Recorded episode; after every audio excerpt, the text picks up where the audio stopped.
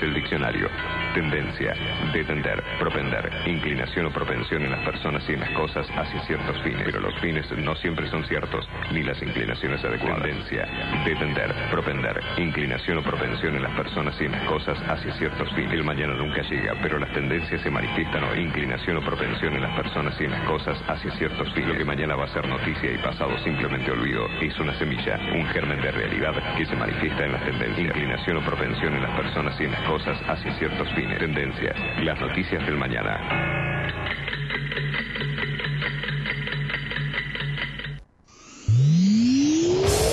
Para los que son manija. Que les gusta tener el auto impecable. Este programa les recomienda Doctor Pulidora. ¿Querés vender tu auto y querés que se vea como nuevo? Doctor Pulidora. Esta gente sabe lo que hace. Doctor Pulidora. Intendente García Silva, 1138. Morón, pulido, abrillantado, tratamientos acrílicos y cerámicos, limpieza de tapizados. En Doctor Pulidora le dan cariño a tu auto, a tu moto, a tu camión. Y a tu persona, Doctor Pulidora. Intendente García Silva, 1138 en Morón. Búscanos en nuestras redes. En Instagram, Doctor Pulidora. este programa y todos los que los escuchan. Ya lo probamos. Probamos también. Doctor Pulidora.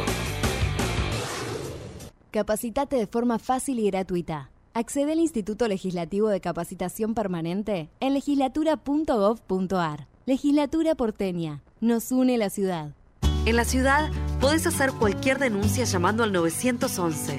Es más rápido, simple y no tenés que ir a la comisaría. Conoce todo en buenosaires.gov.ar barra seguridad. Brazos abiertos. Buenos Aires Ciudad.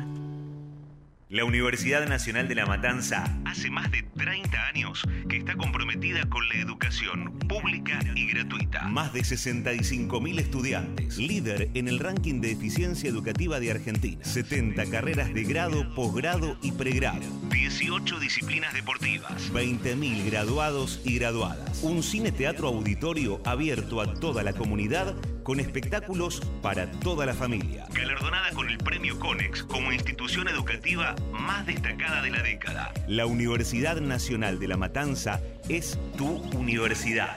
Sigamos avanzando juntos en el camino a la excelencia.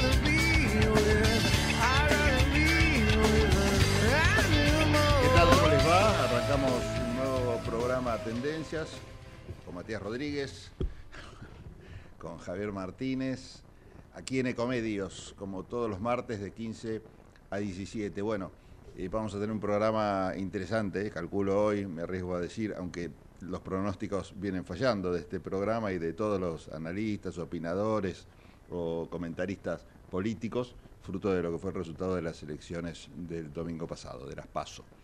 Así que bueno, seguramente ese va a ser un tema que va a ser eje del programa de hoy. Tendencias, que es la que cuenta con la producción del amigo José Venturini, que hoy está ausente con aviso, así que está perdonado. Eh, en realidad el, comité de asistencias e inasistencias lo preside Matías Rodríguez, así que después vamos a ver si lo aprueba los documentos que respaldan el justificativo de su ausencia o no. Y lo dejo en sus manos, a su criterio. Es muy así, muy duro, estricto, sí, sí, sí. Bueno, eh, ¿quién más está? Por supuesto, Facundo Rodríguez, dándonos también alguna opinión y visión de lo que está pasando en materia económica. Hemos conversado con él fuera de micrófono, hoy no podía salir, así que vamos a ver si en algún momento nos conectamos con Matías, que tenemos un testimonio, con Matías no, con Facundo, eh, que comparte, no es hermano tuyo, ¿no? Eh, son de, de esos que copan la guía telefónica. La- Sí, sí, y, también las y también las unidades carcelarias. Bueno, eh, ¿qué más? Eh, está por acá Miguel Aldet, está Marcelo Watrakiewicz, que trae siempre a DJ Profesor. Últimamente no lo estamos pasando, así que vamos a ver si lo, si lo tenemos el gusto hoy de que nos acompañe. Hacemos tendencias, como ustedes saben, tenemos redes sociales, nos encuentran en Tendencias Radio, en Instagram, nos encuentran en Tendencias en Twitter, en Facebook también estamos, con las cuentas personales y no de Matías Rodríguez o de quien les habla, también nos pueden encontrar, seguir y hacer comentarios que seguramente no vamos a pasar al aire porque eh, no, no tienen ningún aporte que hacer nuestros oyentes, salvo insultos. Así que no los vamos a pasar. 15.07, arrancamos con un poco de música, nos ordenamos y ya empezamos con tendencias. Tendencias, conté de testimonio, conté de templo, conté de tolerar, conté de terminología, conté de terrenal, conté de terrible, conté de transgresión, conté de tortura, conté de tormenta, conté de tomar, conté de terror, conté de tiranía, conté de tentación, conté de teoría. Conté con limón para mí, si puede ser.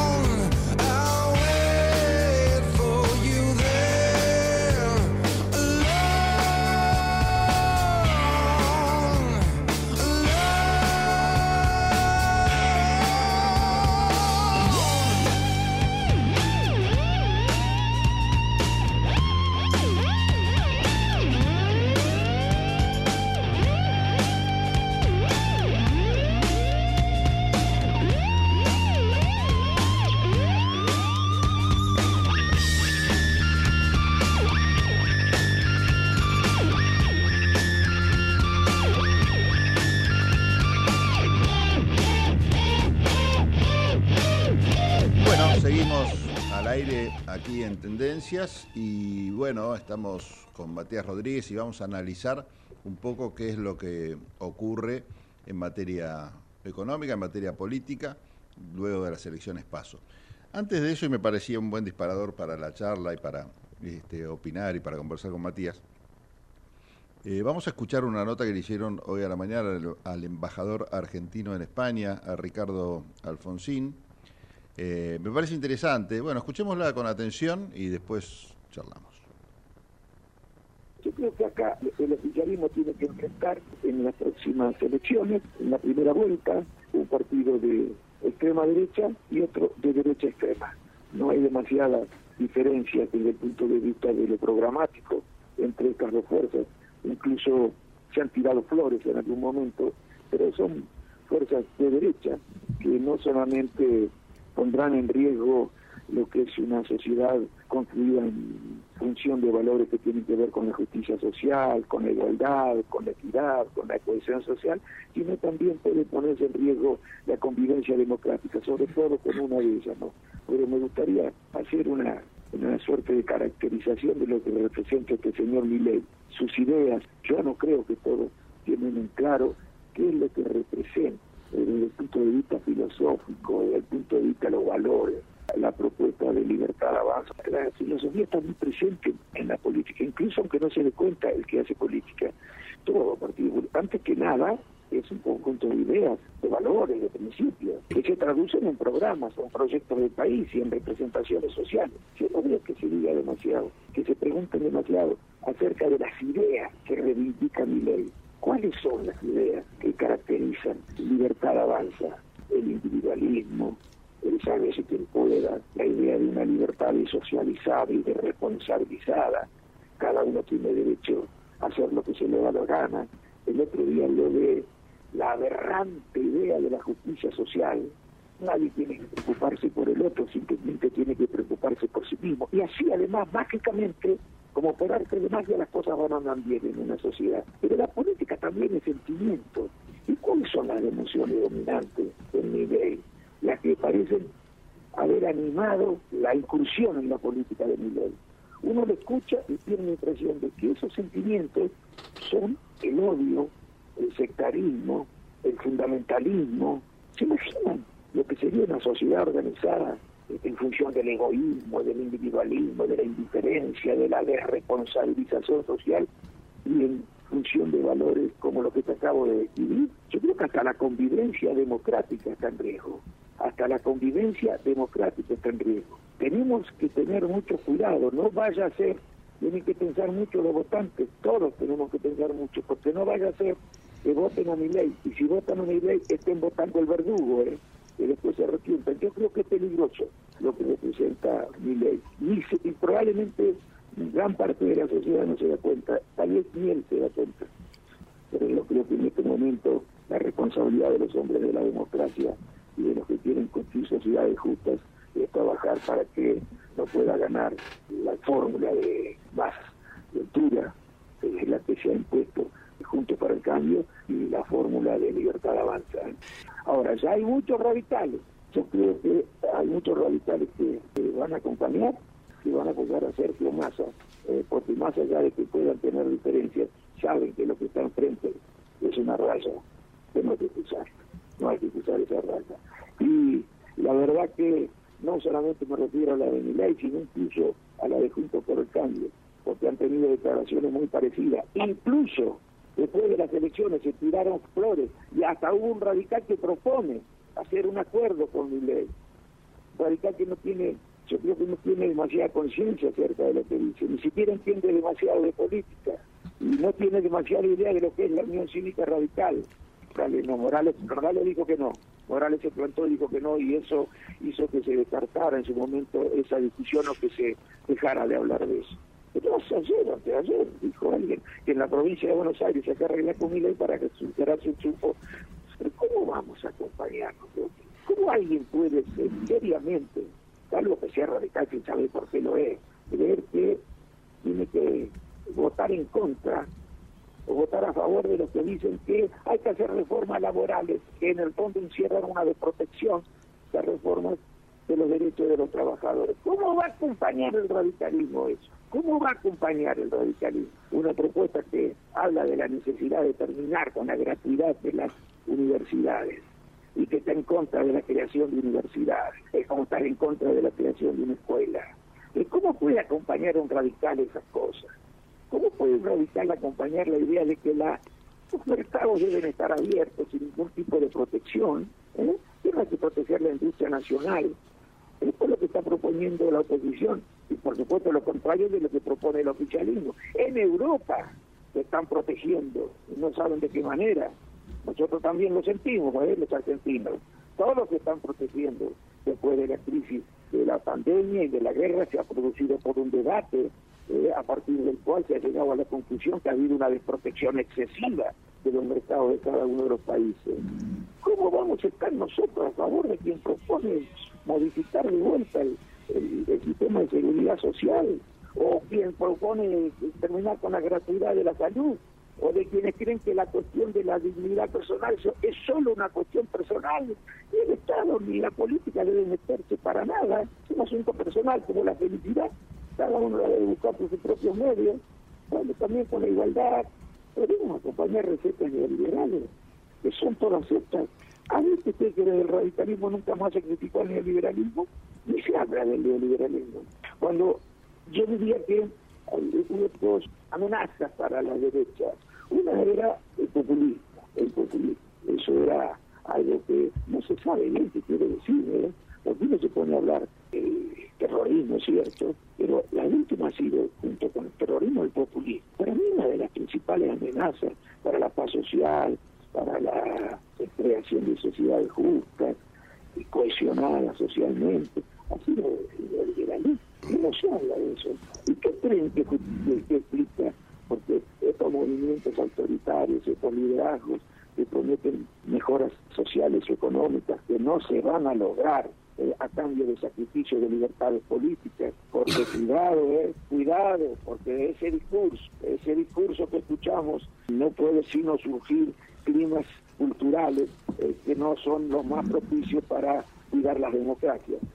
¿Cómo podemos acompañar esas ideas, esas ideas que han hecho, que son las que explican el crecimiento en todo el mundo de los liderazgos autoritarios emergentes en los últimos tiempos que conocemos tanto en América Latina como en Europa. Claro que hay que preguntarse qué está haciendo la política. Yo le preguntaría por mi partido, porque yo creo que mi partido ha hecho lo contrario de lo que tenía que hacer para hacer una alternativa en el caso de que a esta gestión no le fuera bien.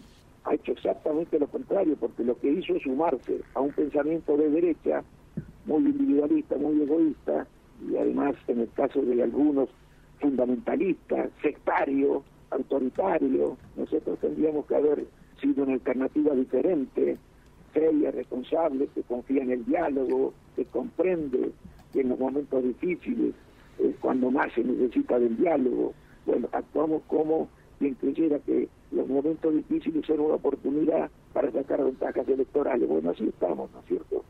Mi partido no es un cuartel, no es un regimiento. Hubo una conducción que parecía que tenía miedo de poder encarar el proceso de relacionamiento con la sociedad, que tenía miedo, que creía que, bueno, después del 2001 era difícil que el partido se recuperara en términos de relación con la sociedad y buscaron el atajo que no solamente fue dañino desde mi punto de vista para el país porque significó llevar al gobierno a partidos como el PRO que representan eh, liberales que desde mi punto de vista no son las que resuelven los problemas del país ni los de otros países porque en otros países ha pasado lo mismo sino que también le hizo un daño muy grande al partido a cortar trabajar para reconciliar y ganar credibilidad en la sociedad respecto del radicalismo va a costar mucho Estamos escuchando Tendencias con la conducción de Pablo Galeano.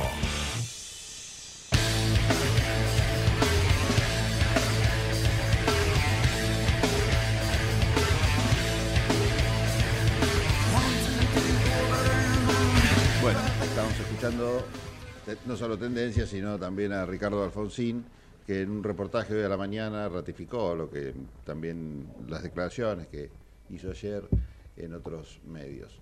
Eh, ¿Qué podemos decir? Para tomar como punto de partida lo que decía eh, Alfonsín, hay dos o tres eh, puntos, ¿no? O, lo podemos dividir en dos o tres temas para conversar acá, si te parece, Trotsky. Podemos hacer eh, un ratito hasta la tanda y media. Sí. Eh, elegir el primero de los temas, lo dejo a tu criterio. El primero es el radicalismo, el papel del radicalismo. Hace un análisis interesante sobre el final de las declaraciones, donde comenta algo que todos sabemos y que lo hemos contado mucho acá en el programa. Eh, tiene que ver con lo que pasó en, luego de 2001, con la crisis del radicalismo, la decisión que toma el radicalismo para, para sobrevivir, de alearse a una de las fuerzas que surge como consecuencia del 2001 y consecuencia de la crisis de los partidos políticos, que es el PRO, que pasó de ser un partido vecinal, sin estructura, a ser un partido nacional eh, e importante. Bueno, eh, durante ese proceso el radicalismo decide este, sumarse al, PRO, bueno, fruto de la convención de Gualeguaychú, que fue el momento en el que se decide esa alianza, criticada entre otros por Ricardo, bueno, por muchos eh, radicales. ¿no? A pesar de eso, bueno, la mayoría decide eso y la suerte del radicalismo queda atada al PRO, atada a una suerte de furgón de cola, la cual no le fue muy bien durante el gobierno de Macri, eh, en función de que básicamente eh, tuvo un papel silencioso dentro de esa alianza más allá de que el gobierno le daba oportunidades como para que se expresara, dado que varias de las medidas que, tomó y el sesgo y la dirección que tomó ese gobierno poco tenía que ver con los principios, ideas y valores de la Unión Cívica Radical. A pesar de eso, como digo, se mantuvo en silencio y eh, todo el, daño que le hizo al partido ese silencio parecía en algún momento eh, tener otro momento de, oportunidad, de brillar o, de cambiar esa suerte cuando el gobierno de Macri empezó a fallar justamente.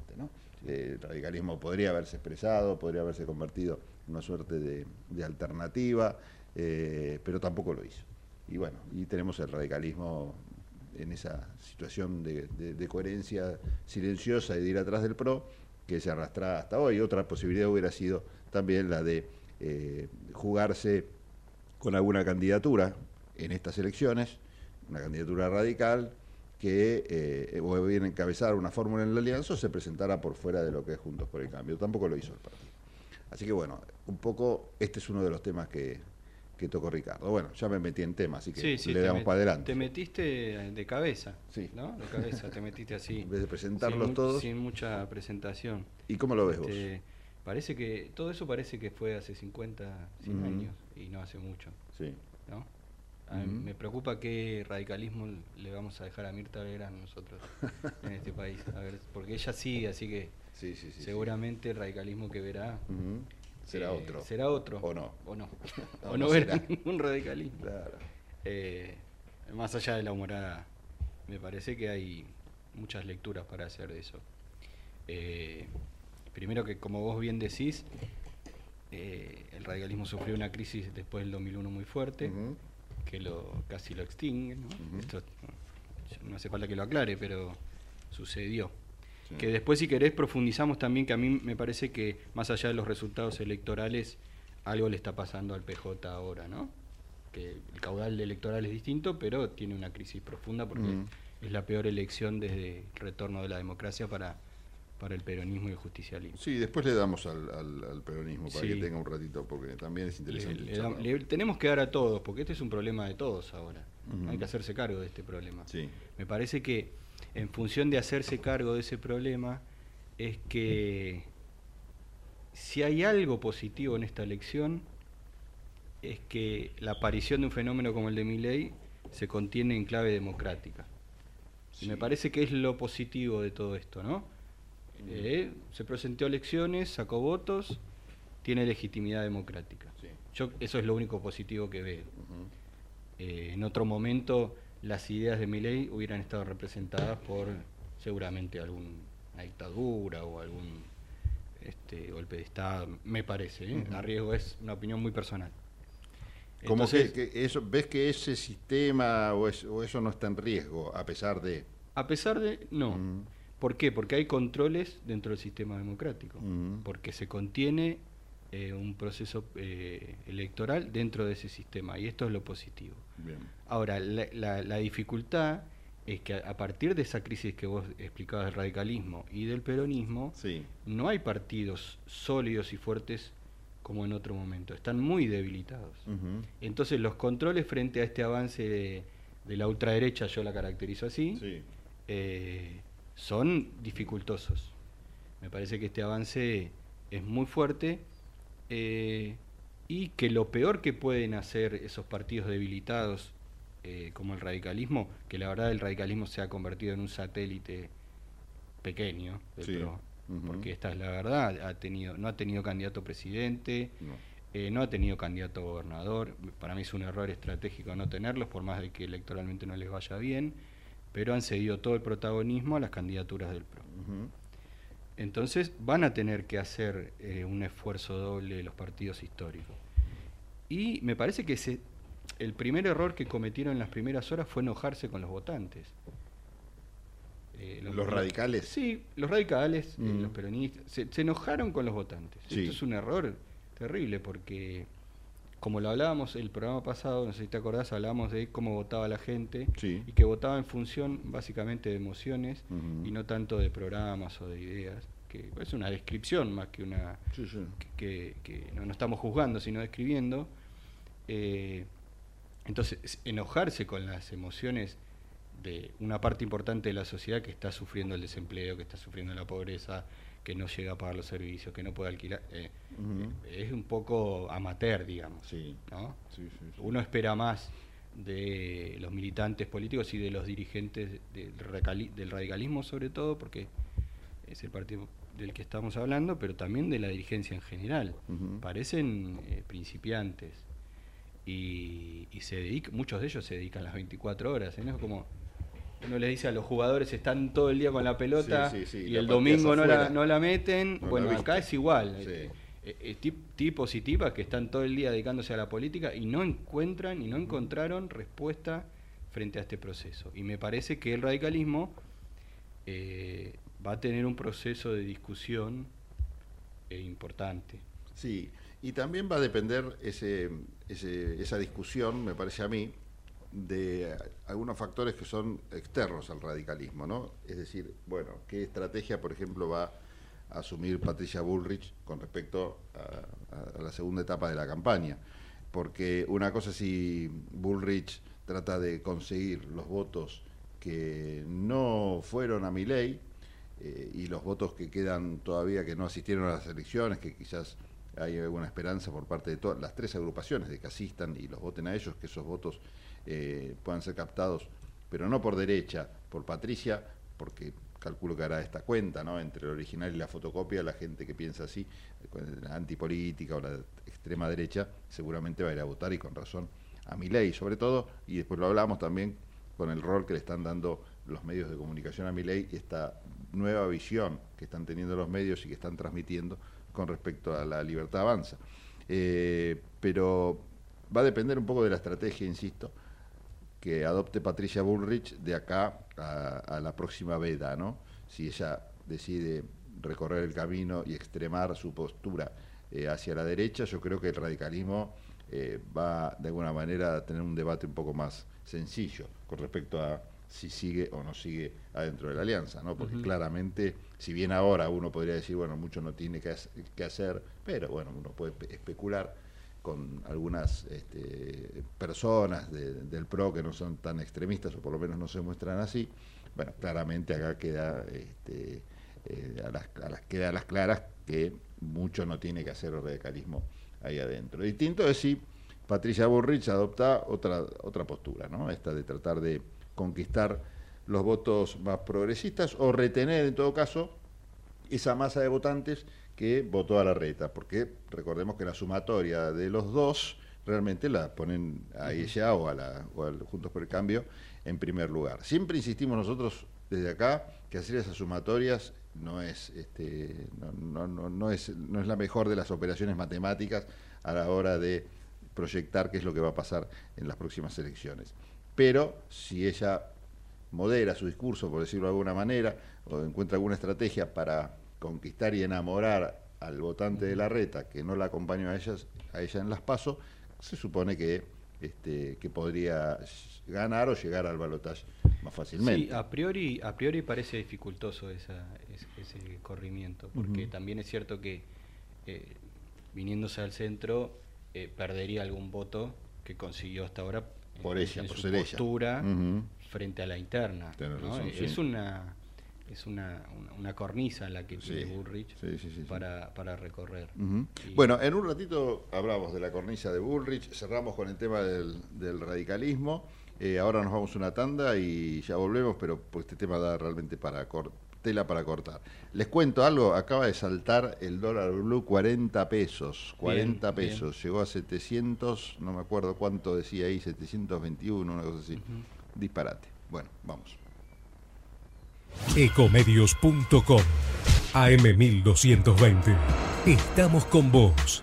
Estamos en vos.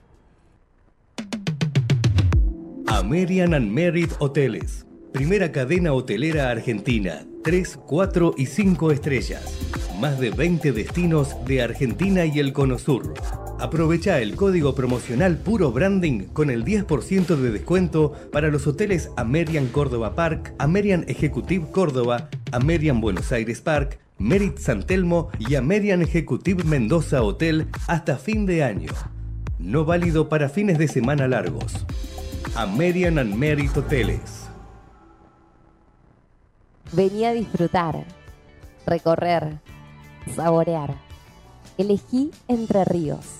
Estamos cerca. Gobierno de Entre Ríos. Informate en ecomedios.com. Seguinos en TikTok, arroba ecomedios 1220. Estamos escuchando Tendencias con la conducción de Pablo Galeano. ¿Sabías que SEAMSE produce electricidad a partir de los residuos? En SEAMSE utilizamos tecnología de última generación para disminuir la contaminación ambiental y el calentamiento global. SEAMSE, Ingeniería Ambiental.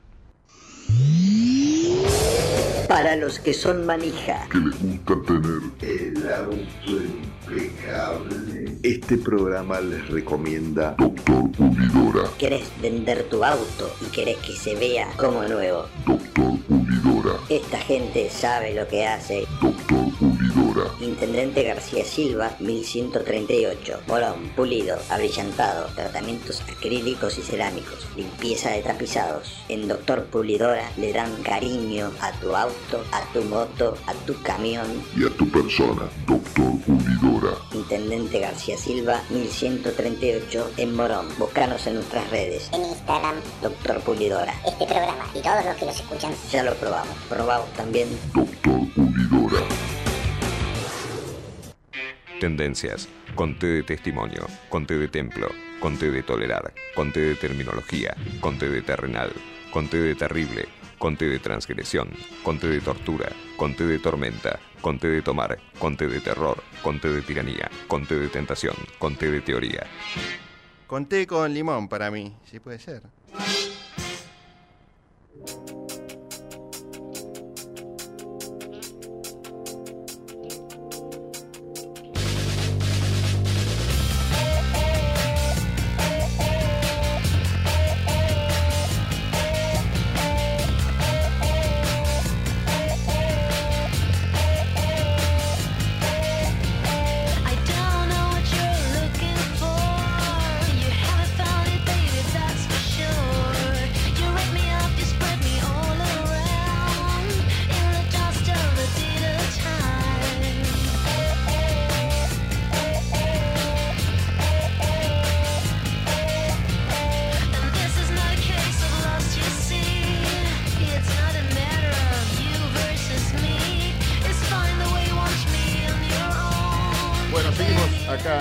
En Ecomedios. Estamos con Matías Rodríguez charlando un poquito sobre lo que fueron las elecciones PASO.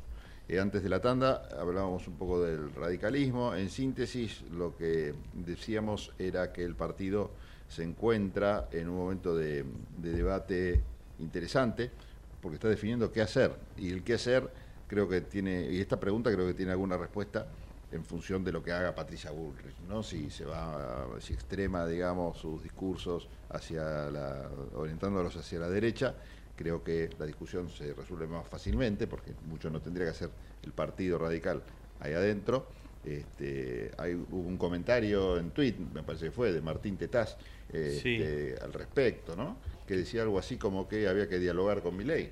Sí, sí, que había que hacer un acuerdo político en la provincia de Buenos Aires. Claro, para ganarle a los K. Para ganarle a. Claro. Y esta teoría de eliminar, porque es el término que utiliza Sí. Bullrich y demás, este, al kirchnerismo. ¿no? Eh, recordemos que también el radicalismo bonaerense, en su gran mayoría, en su estructura, acompañó la, la candidatura de, de Bullrich, Sí. eh, poniéndole un vicegobernador a Grindetti y, bueno, obviamente en las listas de candidatos diputados, senadores y demás. Sí, o sea sí, que está jugado una, parte importante. Sí, Eh, sí ahí el- el- decíamos eh, fuera de micrófono, nos preguntábamos si el gran ganador de esto, a pesar de la, de la derrota y por la derrota también de lo que fue Juntos por el Cambio, eh, era Macri. Y pensábamos un escenario en el que no hubiera habido paso tan salvaje como hubo en Juntos por el Cambio y seguramente los resultados hubieran sido distintos. ¿no? Eh, no digo que esto haya sido fruto de una estrategia que falló, sino que la realidad misma lo llevó a, no dialogar a Macri con la rete, con sectores del radicalismo, Macri digo, y, y la meto adentro de, ese, de esa etiqueta Bullrich, ¿no? que jamás quisieron dialogar con otros sectores para no entregar nada y en función de esto, bueno, se dio una interna muy encarnizada que se notó, que se hizo pública entre los principales candidatos, Larreta y Bullrich, que eh, no tuvo buenos resultados electorales para Juntos por el Cambio, pero sí muy buenos resultados de- en materia de, de poder para Mauricio Macri, ¿no? Porque Mauricio Macri, como bien decías, ahora tiene tres candidatos que son candidatos gracias a él. En primer lugar, obviamente, Patricia, después en la provincia de Buenos Aires, Grindetti, y en la ciudad de Buenos Aires a Macri, el primo. Eh, si bien fue un, un triunfo ajustado, bueno, en los papeles ya está. Sí, es el candidato en la ciudad. Es el candidato de Macri. Yo creo que los tres son candidatos de Macri, Macri es el gran ganador y juntos por el cambio el gran, el gran perdedor. gran ¿no? perdedor, sí. La verdad que es eso también es un análisis que tiene que hacer el radicalismo, supongo, a la hora de decidir qué hace en cuanto a su futuro, ¿no? Sí, es expulsivo, me parece a mí. El resultado. El resultado y la situación. Después, bueno, definirán que, cómo continúan. También fueron expulsivas muchas de las propuestas y las ideas del PRO en esta campaña, sobre todo de Patricia Bullrich. Sí. Y el acompañamiento a algunas ideas de Milei, ¿no? Ya el hecho de que, de que Patricia Bullrich felicitara a Milei en su, en su discurso de entrada significa un gesto político muy fuerte de alineamiento ideológico, que más allá de que eso no se traduce después en, en la discusión de los votantes, fue un gesto político muy fuerte, me parece. ¿no? El tema de la educación pública, Sí, sí. de la salud pública, etcétera. Subirse a esos carros. Subirse a eso eh, con un radicalismo que no, que no levantó la voz, eh, es difícil ver que, que este proceso de acompañamiento continúe.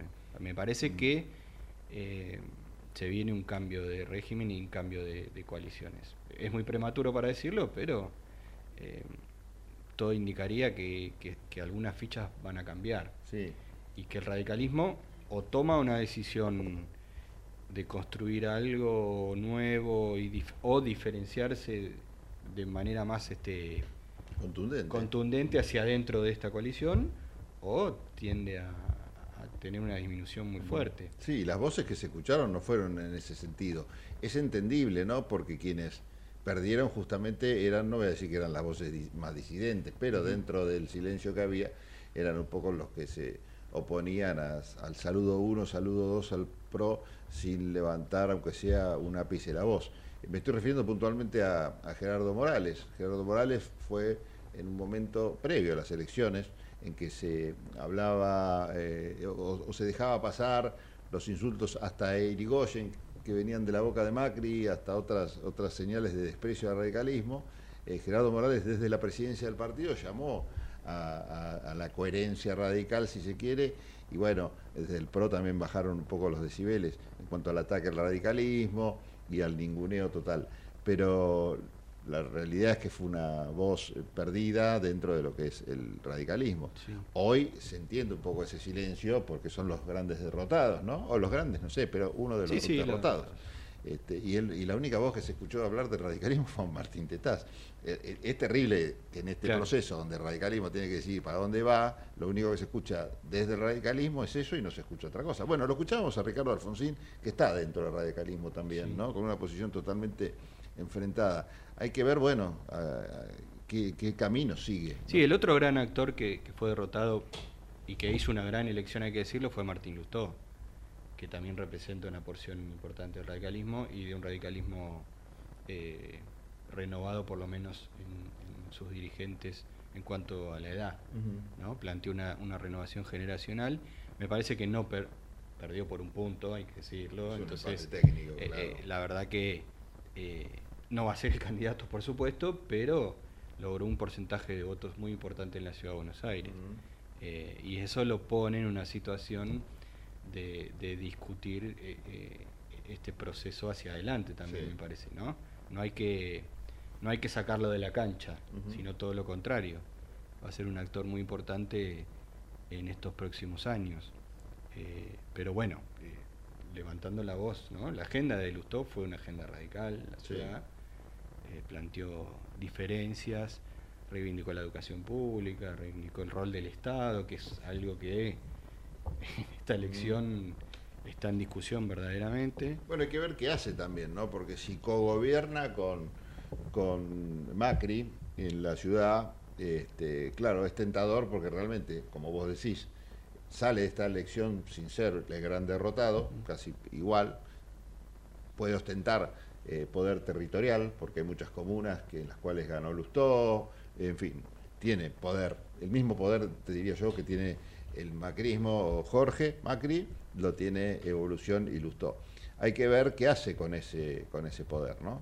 Porque si se suma, me imagino yo, que si se suma a un gobierno de Jorge Macri, como todo lo, lo indicaría la lógica del poder, eh, ahí yo creo que se puede dibujar esa posibilidad que puede haber de construir desde ese lugar de poder un nuevo radicalismo. Este, pero bueno, será una decisión de su, de su gente, su agrupación personal, que es lo que hace él, cómo capitaliza ese- esos votos que fueron muchos. Y Muchísimos. fueron para Lustó, claramente, no Sí. fueron para Junto para el Cambio, para Rodríguez No, no. Larreta, porque la gente que apoyaba a Rodríguez Larreta le gustaba Macri. Sí, por Este, supuesto. no le gustaba Lustó. Esos son votos radicales y votos de Lustó, si se quiere, de la agrupación este, interna a la que él responde. Eh, ¿Qué va a hacer con esos votos, no? Bueno, es la gran incógnita. Me parece que ahí también hay un actor eh, en cuanto a la discusión interna del radicalismo y lo que viene, que, que es Puyaro, ¿no? Que está en esa sintonía generacional, que si todo indica y se repiten los resultados va a ser el próximo gobernador de la provincia de Santa Fe, Sí. y eso lo coloca a nivel nacional en un debate importante. No sé si va a tener tiempo Puyaro Para para, ocuparse ocuparse, de- de, la interna radical, eh, Pero porque bueno, va, a tener va- va una en agenda paralelo. ¿no? Claro, Sí. sí. Pero bueno, lo convierte en un actor junto a Martín Lustó de, debate. Eh, está todo por, por, por decidirse y por verse cómo reaccionan. Sí. También hay responsabilidades institucionales, ¿no? Me parece. Y cómo reaccionan los dirigentes frente, frente a, a este avance de derecha neoliberal, la categoría que querramos usar, que ya no es, en esta situación creo que no es tan importante la, ca- la categoría para este debate. Eh, pero me parece que hay una responsabilidad de los dirigentes institucional frente al avance de ciertas cuestiones que tienen que ver con la historia del radicalismo, con la búsqueda de, de aumentar los derechos y, y de darle a la ciudadanía mayor calidad de vida, que se ven amenazados. Y que más allá de lo partidario y lo electoral, creo que el radicalismo, como decíamos antes, ¿no? en esta responsabilidad de los partidos, eh, tiene una responsabilidad Sí. eh, que, que llama a su, a su historia y a su inteligencia para decir, bueno, eh, hay límites. Sí, sí, sí, hay límites y, no me pasan. parece que el próximo congreso también va a ser eh, va a ser este, una vidriera de eso si ante los avances de la ultraderecha el radicalismo se comporta siguiendo a lo que sea Burrich sea presidente o no o a lo que haga el PRO en la Cámara de Diputados y Senadores, bueno, estamos en un problema. Sí. Porque históricamente no, de- no debería responder a eso, ¿no?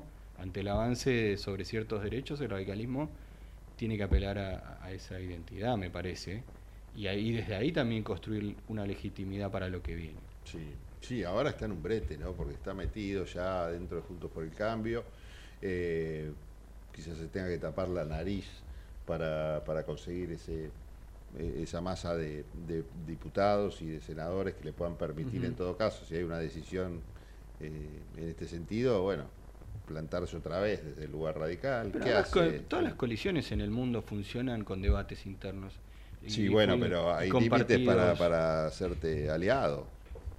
Sí, pero quiero decir, a ver, eh, eh, el rol del radicalismo es levantar la voz, definitivamente. Y eso no implica romper o irse o lo que sea, sino tener un rol que construya otro frente o, o que construya una agenda distinta de la que está teniendo Juntos por el Cambio, que se acerca más a la de Milei que a la que a la que además tuvo Juntos por el Cambio antes, o tiene Juntos por el Cambio en la ciudad de Buenos Aires o en la provincia de Santa Fe. No- son distintas. Sí.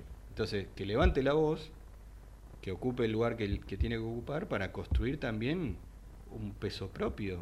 Si no, eh, eso se lo va a fagocitar la centroderecha definitivamente. Claro, sí, sí, sí. Salvo que, que quieran ser parte de eso, que bueno, ya es una decisión que tendrán que tomar este orgánicamente. Bueno, claro, ya empezamos a escuchar algunas voces en ese sentido, ¿no? Bueno, todo el radicalismo que acompaña a Patricia Bullrich ha sido más que eh, condescendiente con estas posturas, ha hecho bastante oídos sordos a, las, posturas de, de Milei, se ha callado frente a estas situaciones. eh, o sea que ya podés encontrar ahí un núcleo. No son los radicales más representativos. De hecho, Luis Petri, quien acompaña a Patricia Bullrich en la fórmula ya como candidato a vicepresidente de la Nación, claramente no, no es un radical que pueda asumir el liderazgo del partido fruto de este nuevo resultado. ¿no? Tiene ese lugar de, de candidato a vicepresidente y todo, pero no es el hombre que va a liderar el radicalismo. Hay mucho radicalismo que no lo va a seguir a, a Luis Petri, el radicalismo histórico de Córdoba, me imagino, este, el radicalismo de la ciudad de Buenos Aires, en fin, el radicalismo de Santa Fe, no los veo alineados, son radicalismos importantes dentro de lo que es el mapa Argentina, y no los veo alineados atrás de la figura de Luis Petri. Entonces ahí también vas a tener una lucha interna de ver, bueno, quién se hace cargo de- del radicalismo y quién levanta la voz, quién es el líder. Eh, en un momento ocupó ese lugar, bueno, Gerardo Morales, que no le, no, no, no le resultó eh, la estrategia que hizo, el partido tampoco lo apoyó en muchos distritos, este, se jugó mucho y le salió mal. La realidad es esa. ¿Y quién ocupa el lugar ese? ¿Lo puede ocupar Gerardo Morales desde otro lugar? Eh, le va a costar bastante, ¿no? Explicar y convencer a radicales. Pero yo creo que a cualquiera que quiera ocupar ese lugar desde el lugar histórico que siempre ocupó el radicalismo en materia ideológica, le va a costar mucho convencer primero a, a- radicales, ¿no? que creo que es el, el- trabajo menos arduo, porque en función de lo que pasa, los radicales que piensan como radicales, bueno, tarde o temprano se va a dar cuenta de que al- algo está fallando en el hecho de estar adentro de Juntos por el Cambio. Pero después, en los- eh, de- con respecto a la sociedad, ¿no? porque ha tenido tantas contradicciones el partido de 2001 para acá, eh, que realmente cuesta, cuesta explicar qué nos Sí. pasó a los radicales. Sí, contradicciones y silencio más que nada. Sí, Mucho bueno, claro, silencio. sí. Eso es, es terrible para la política. Dejar hacer. El silencio es eh, no te permite avanzar en nada. Sí. Porque vos podés ser minoría diciendo lo que pensás Ujú. Eh, y desde ahí las minorías son circunstanciales como la mayoría. Sí. Podés construir después, pero, pero en el silencio es muy difícil. Bueno, dejamos un ratito Radicalandia. Ahora vamos a hablar con Julieta Sibona, que creo que la tenemos en línea para que nos haga algunas recomendaciones. Salimos un ratito de lo que es la coyuntura política y Julieta nos va a contar qué recomendaciones hay. Le cuento a la gente que recién se encuentra con nosotros en el aire que Julieta siempre nos recomienda desde productos audiovisuales que podemos ver en las plataformas tipo Netflix este, y otras, Disney, no sé qué otra, hay Amazon. Ahora hay una que me dijeron que es muy buena que se llama Movie, que parece que hay buenas pelis, o la de arge- películas argentinas que Yo tiene veo las, las películas en función privada. los a la Ah, noche. Con Borrini y con. ¿Cómo Sí. se llamaba el otro? que, que tomaban los whisky, ¿te acordás? Sí. Qué bueno, en Canal 7 estaba. Canal eso. 7, función privada. Función privada. Morelli y Borrini. Berruti. Morelli y Berruti. Este, Rómulo Berruti, sí, señor. Bueno, podríamos hacer, ¿no? Un programita con. Decir que el horario no, no, se- no se Mm, presta para el whisky. Whisky a las 4. Conozco gente eh, que Sí, arranca muchísima, muchísima gente. sí. de- con el whisky amigos tuyos, muchos amigos tuyos. conozco. Sí, sí, igual mayores que yo. Mayores. Sí, sí, sí, mucho más grandes. Bueno, 1551. ¿Está Julieta por ahí? Hola. Muy buenas tardes, Pablo y equipo. Espero que estén muy bien por allá, pese a todo. Esta semana elegí un estreno de cine también de un director que estábamos esperando su última película, que se presentó en distintos festivales a fin del año pasado, principios de este, y estoy hablando de Wes Anderson y de su película Asteroid City, que se estrenó el jueves pasado en salas. Eh, Wes Anderson fue el director de películas como Buscando el Crimen, Tres o Multitud, Los excéntricos Tenenbaum, Vida Acuática, Via- Viaje, Viaje a Darjeeling, El Fantástico Señor Fox, eh, ¿qué más? Eh, Gran Hotel Budapest, Isla de Perros y la última fue La Crónica Francesa. Y un director que realmente tiene sus marcas de autor ya este, bastante cristalizada y lo reconocemos como tal, que quizás ya no nos sorprende tanto. Eh, pero sí sigue siendo este, fiel a su estilo y quizás profundizando más algunos aspectos sobre otros. Un director que, se ha, que ha logrado tener su lugar en Hollywood o en las estrellas de Hollywood porque todos quieren trabajar con él o por lo menos no le dicen que no y aparecen dentro de sus películas donde cada vez hay, tienen más estrellas de Hollywood o más actores conocidos. También un director donde quizás lo narrativo o la tensión narrativa queda en un segundo plano o es una excusa para hacer un despliegue visual de un universo. Eh, eso también es algo que acá lo vemos y mucho. Eh, yo tengo que reconocer que los, en sus últimas películas le lo, lo empecé a mirar como con un poco de desconfianza, porque eran películas que quizás me aburrieron un poco. Eh, como diciendo, che, pará, esto es un embole. Pero tengo que reconocer que con esta película un poco, no sé si es que no esperaba otra cosa, pero más que nunca disfruté eh, de, todo ese despliegue visual y artificial que tienen sus películas. Aparte, bueno, de que siguen sorprendiendo la aparición de ciertos actores. Eh, no sé, por ejemplo, en esta película actúan Scarlett Johansson, Tom Hanks, Jeffrey Wright, Tilda Swinton, Edward Norton, Brian Cranston, eh, Liv Shaver, ¿Qué más? Eh, Matt Dillon, William Dafoe, Margot Robbie, que es la, la estrella en este momento de Barbie, tiene un papel ahí 10 minutitos dentro de la película. Steve Carell y un montón de actores que van apareciendo quizás con apenas minutos dentro del film sin tener un rol protagónico. Pero que componen una gran concentración de estrellas que siguen llamando la atención. Y después estos, estos aspectos que yo te decía que tienen que ver con lo visual y también con eh, la puesta en evidencia del artificio del cine. Eh, lo visual, hay un trabajo hermosísimo, especialmente en esta película, con tiene que ver con los colores pasteles, con una estética retro y kitsch. Ahora te voy a contar de qué se trata la película, está ambientada en los años 50, que un poco también le da pie y permiso como para poder desarrollarla de esta forma. Y esto de poner en evidencia el artificio me refiero a que siempre hay un narrador en donde va a ir contando qué es lo que está pasando en la película y decir, che, esto es una película, esto es una historia, esto no es real. Eh, así como en la crónica francesa eh, tomaba mucho el tema de las viñetas explicativas, acá directamente el que va a contar la película es el autor de una obra de teatro, que está el, autor que está escribiendo una obra de teatro que al mismo tiempo nosotros estamos viendo como si fuera una película. Los mismos actores eh, van a interpretar más de un papel, porque van a interpretar a, también a- al, actor que interpreta determinados papeles. Tiene, es una historia que justamente tiene muchas capas, ¿sí? tanto en los personajes como la historia misma a medida que se va generando. Tiene un humor muy sutil y por momentos, si habría que, digo, ¿qué, qué género sería esta película? Sería una, eh, una comedia absurda, por ejemplo. Pero eh, tiene como determinadas sutilezas que ya te digo, es como bajar un cambio y frente a lo que estamos acostumbrados a ver, que están todo el tiempo diciéndonos dónde tenemos que poner la atención, eh, que generan narraciones con muchísima velocidad, que nos dicen eh, cómo se tienen que entender una historia, digamos, es, es un momento de calma esta película y de disfrute puro. El tema de la duración también me parece que es un gran acierto frente a otras películas que, de estas características que duran horas. Esta tiene una duración bastante medida, lo cual en ningún momento llega a cansar eh, la propuesta ni, ni volverse redundante. Y te digo mínimamente de qué se trata, como para que tengas una idea de nada más. Eh, año 19, no sé, 1955, en el medio de la ruta se queda un hombre con sus tres hijos que le tiene que decir que su madre ha muerto hace más de una semana.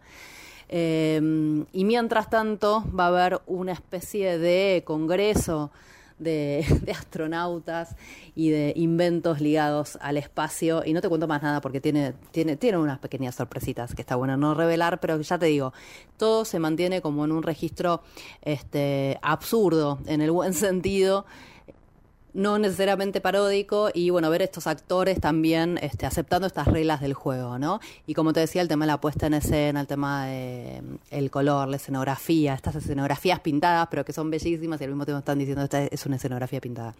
Eh, bueno, por supuesto una película que sale de cualquier tipo de eh, naturalismo, de esas películas que se cuentan solas y que son la realidad, sino que todo el tiempo nos está mostrando que es un artificio. Yo la verdad la película la disfruté mucho, está bueno como para estos días meterse en el cine, irse hacia otras realidades, es una muy buena opción, se llama Asteroid City, el director como te decía se llama Wes Anderson. Si viste las películas anteriores del director y te gustaron, en general te gustaron, la vas a disfrutar esta, si las odiaste, te molaste, obvio ni te acerques porque la vas a odiar. y bueno, con esto Pablo nos despedimos, hubo otras películas también esta semana para ver en salas que, tuvieron muy buenas recepciones, como el caso de la película Háblame, una película del género de terror que la viene rompiendo en distintos países donde se va estrenando, y la película El Colibrí, una película italiana, mira, la dejamos afuera esta vez, pero bueno, en otra oportunidad la comentaremos. La semana que viene también tenemos dos perlitas que llegan, una de ellas la película Pasajes de Ira Sach, anotala, y también, bueno, esta película argentina, uruguaya, generada con miles de productores detrás, con Hernán Canciari atrás como una especie de, de showrunner, que es La Uruguaya. La película, la versión cinematográfica de Ana Blaya, del libro de Pedro Mairal. Pero eso lo dejamos para la semana que viene, ¿sí? Te mando un beso grande y nos reencontramos la próxima. Pablo, chao, chao. Tendencias. Conté de tautología.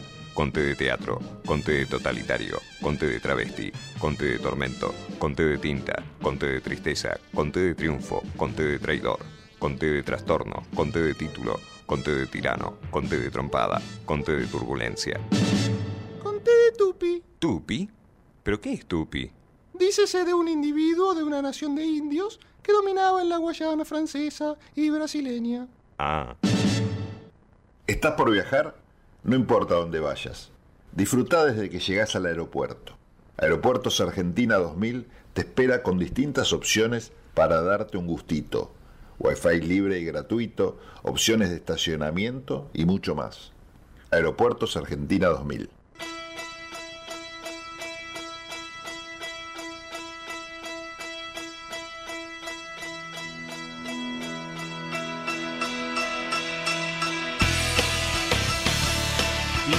59. Bueno, ya estamos yendo a la tanda, así que simplemente hacemos unos avisos parroquiales. Estamos hablando obviamente de lo que está pasando en la Argentina, en la política, hablando del triunfo de, de Milei, de la libertad avanza del domingo, que Argentina se viene. Eh, estamos tratando, aparte de contar lo que más o menos todos los analistas están contando, darle una vuelta de tuerca más con Matías Rodríguez y creo que estaría bueno después de las cuatro también hablar de ideología, ¿no? Porque, eh, bueno, lo decía Ricardo Alfonsín al- en, en la nota que, que nos permitió arrancar el programa, ¿no? Se está hablando poco de esto, de ideología, de qué representa, ya no Milei como es una persona nomás, sino toda esa, esa idea que está teniendo tanto tanta aceptación en la gente, ¿no? en los votantes. Es un tema interesante para hablar, cómo nos pegó, eh, anda dando vueltas un meme ahí que aparece con la tipografía de Toy Story tan, tan re- reconocible y dice arriba Toy, como Toy Story justamente, eh, en shock, dice abajo, ¿no? Jugando con el estado de ánimo, calculo que por lo menos al 70% de la población Sí. de la Argentina la está, está sintiendo hoy por hoy. Bueno, son las 15, en un ratito volvemos con más tendencias. Desde Buenos Aires, transmite LRI 224, AM 1220, Ecomedios. Hoy podemos decir orgullosos que en Vicente López tenemos las escuelas municipales más modernas y tecnológicas de Argentina. No para ganarle a nadie, para que ganen los chicos. Vivamos Vicente López. Vení a disfrutar, recorrer, saborear. Elegí Entre Ríos. Estamos cerca. Gobierno de Entre Ríos. ¿Sabías que para producir una tonelada de papel se talan 15 árboles? AISA te invita a sumarte a Eco AISA, un programa que busca conseguir un impacto positivo en el medio ambiente reduciendo el consumo de papel y que además recompensa tus interacciones digitales con descuentos y beneficios. Participar es muy fácil. Adherite al servicio de factura digital a través de la oficina virtual desde la página web o la app de AISA y comenzá a disfrutar de múltiples beneficios en supermercados, farmacias, entretenimientos, indumentaria y muchas cosas más. Si además te adherís a débito automático y te descargas la app, accedes a más beneficios especiales. Ingresá a www.aisa.com.ar barra eco-aisa y forma parte. Informate en ecomedios.com. Seguinos en Twitter, arroba ecomedios 1220. Tendencias. Conté de testamento, conté de tenaz, conté de totalitario, conté de trampa, conté de tranquilidad, conté de tapujo, conté de títere, conté de taquilla, conté de tesón, conté de tumba, conté de tosudo, conté de transmitir, conté de trampa, conté de trascendente, conté de tedio, conté de tempestad. Eh, conté de tilo. Sí, sí. Para los que son manija. Que les gusta tener el auto impecable. Este programa les recomienda Doctor Pulidora. ¿Querés vender tu auto y querés que se vea como nuevo? Doctor Pulidora. Esta gente sabe lo que hace. Doctor Pulidora. Intendente García Silva, 1138. Morón, pulido, abrillantado, tratamientos acrílicos y cerámicos, limpieza de tapizados. En Doctor Pulidora le dan cariño a tu auto, a tu moto, a tu camión. Y a tu persona, Doctor Pulidora. Intendente García Silva, 1138 en Morón. Búscanos en nuestras redes. En Instagram, Doctor Pulidora. este programa y todos los que los escuchan. Ya lo probamos. Probamos también. A partir de este momento nos tomamos un café, un café con noticias, café concepto, con Juan Paulenco. En la ciudad podés hacer cualquier denuncia llamando al 911. Es más rápido, simple y no tenés que ir a la comisaría. Conoce todo en buenosaires.gov.ar barra seguridad. Brazos abiertos. Buenos Aires Ciudad. El artista visual Luis Felipe Yuyo Noé presentó alrededor de una treintena de obras entre pinturas e instalaciones en la muestra Para el otro lado, que podrá visitarse hasta octubre durante las 24 horas, dado que el exclusivo Paseo de las Artes Duo del barrio porteño de Recoleta no cierra sus puertas al público. Mientras espera la publicación el próximo año de su libro sobre el caos, su gran tema, pueden disfrutarse 28 obras de distintos formatos, producto de otras de las pasiones de Yuyo Noé, que es la pintura. Vital, inquieto y con una lucidez apasionante, el artista, ensayista e intelectual, que fue también periodista y maestro de artistas, a sus flamantes 90 años, continúa despertando la admiración ante su pensamiento y obra artística, tan inseparables como ese desvelo que lo hace dedicar su día a la escritura y la práctica artística, además de la vida social del ámbito del arte. La muestra para el otro lado se podrá visitar hasta el 10 de octubre en el porteño Paseo de las Artes Duo de Avenida Alvear 1661 con entrada libre y gratuita o por la calle Posadas 1350 de la ciudad de Buenos Aires. Con la presencia y la lectura de obras de las y los autores ganadores del Premio Storni de Poesía 2023, el miércoles próximo a las 18 se llevará a cabo el acto de premiación en el Salón de Honor del porteño Centro Cultural Kirchner, ubicado en Sarmiento 151. Se trata de Gabriel Caldirola, quien ganó el primer premio de 400 mil pesos con el libro de nubes, Juan Pablo Hidalgo, quien resultó en segundo lugar con Monte Camina, y María Cecilia Perna, quien se adjudicó el tercer puesto con Lugar de Agua.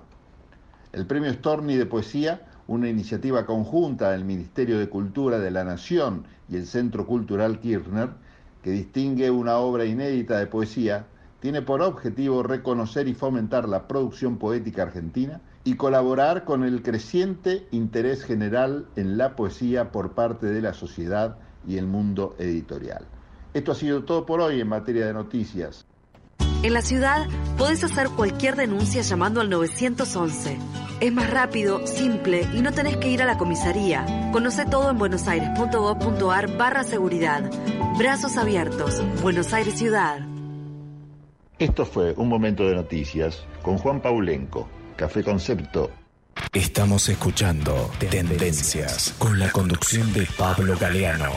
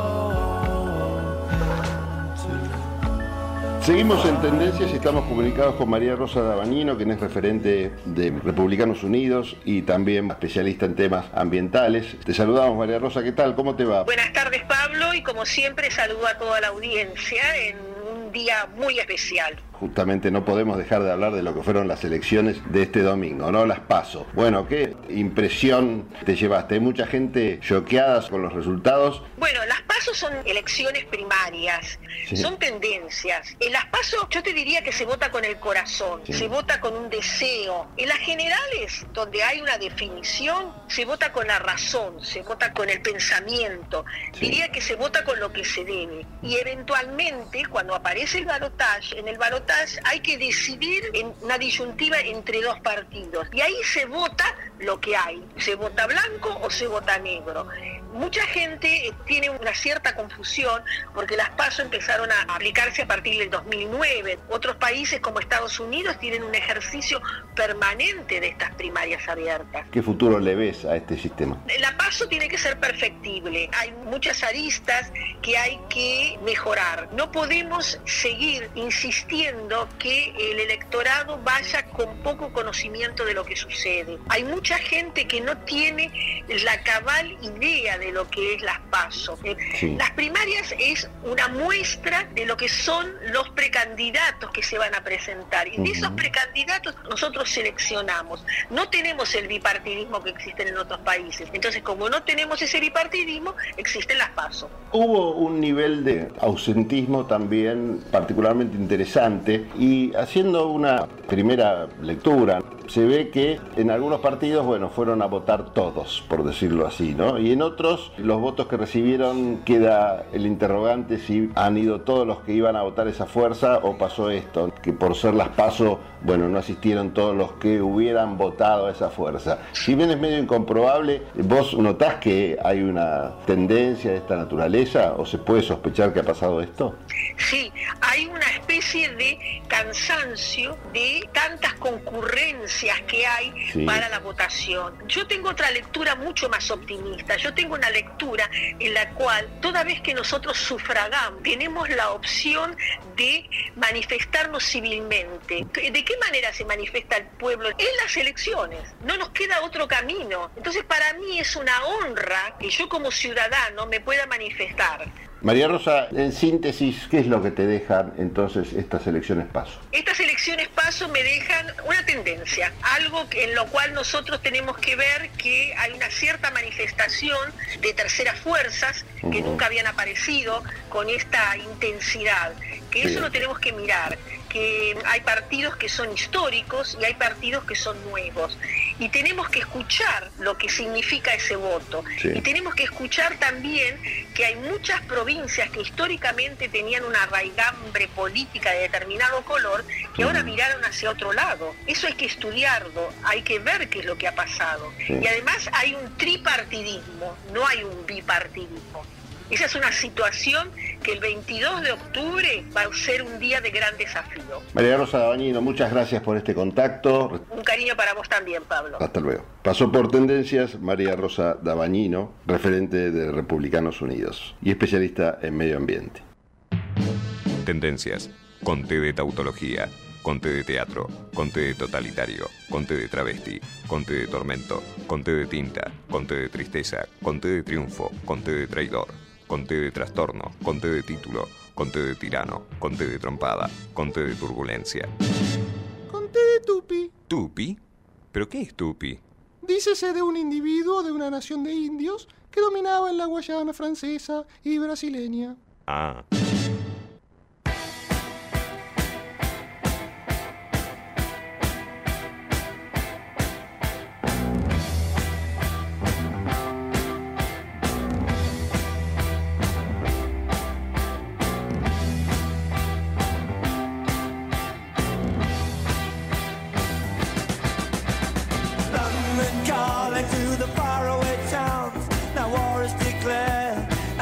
Come down. London calling to the underworld. Come out of the cupboard, you boys and girls. London calling, now don't look to us. Phony Beatlemania has bitten the dust. London calling, see we ain't got no swing except for the rain and the truncheon thing. The ice is coming, the sun's zooming in. Meltdown expected, the wheat is going.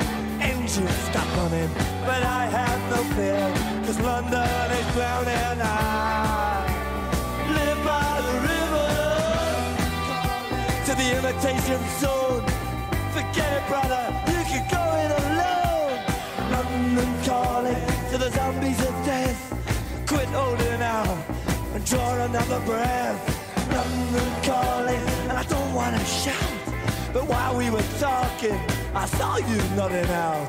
London calling, see, we ain't got no hide, except for that one with the yellowy eyes. The ice is coming, the sun's zooming in. Engines stop running, the wheat is going thin. A nuclear error, but I have no fear, cause London is drowning. I,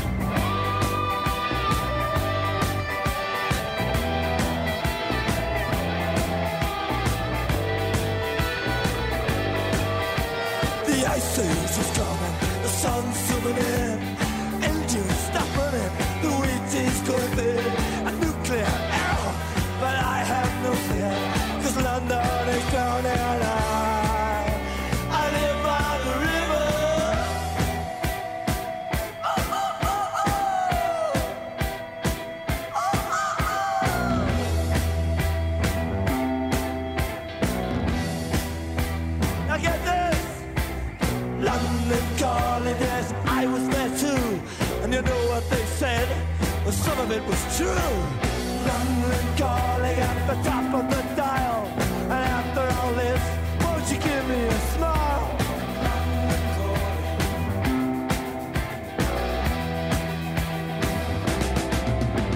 I never felt so much alike, alike, alike.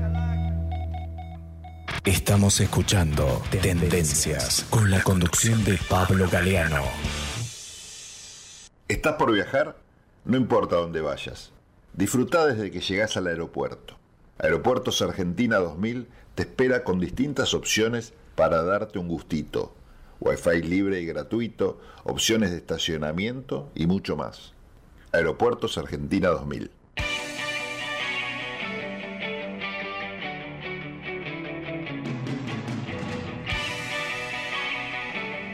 Bueno, seguimos en tendencias, han pasado 15 minutos desde las 15, dieron a conocer hace un ratito nomás el- la inflación de julio dio 6.3%, eh, muy parecida a la del mes pasado, a la de junio, así que bueno, se mantiene más o menos ¿De qué país es la inflación? del Argentín. De- ¿Qué vos decís que hay un poquito más? Y me parece un número medio. raro. ¿Vos, vos sentís un poco más? Yo de- creo que de- Tan- Tanzania, este? Tanzania tiene 7. y nosotros. No, est- est- estamos, estamos mal, a pesar de que este número este, te genera Sí. algunas dudas, eh, la inflación interanual es de 113.4%. Es decir, 104. ¿qué quiere decir esto? Que vos tenías, eh, te podías comprar un paquete de pastillas el año pasado y hoy no. Con ese, con el- no, no te, o no Mm. podés comprártelo porque con esa plata que, que lo compraste no, ya no más, ni el papel. Así, eso significa que se licuó el paquete de pastillas. Gracias, gracias. es muy gráfico. Sí, sí, yo hice economía. El- no pasé el CBC. Pero la realidad es que es un disparate. Sí, Y, nos bueno, reímos, perdón, a la audiencia Sí. nos reímos porque, bueno. Porque tenemos mucha plata. Porque, No nos importa porque nada, no- cobramos en dólares. Sí, cobramos en dólares, ahora con mi ley vamos a cobrar en dólares. Sí, ahora que... A Ecuador le fue muy bien con los dólares. Sí, es un gran país. Sí, sí. Bueno, ayer lo escuchaba Durán Barba explicando por qué era funcionario durante ese gobierno. Y es ecuatoriano. Claro.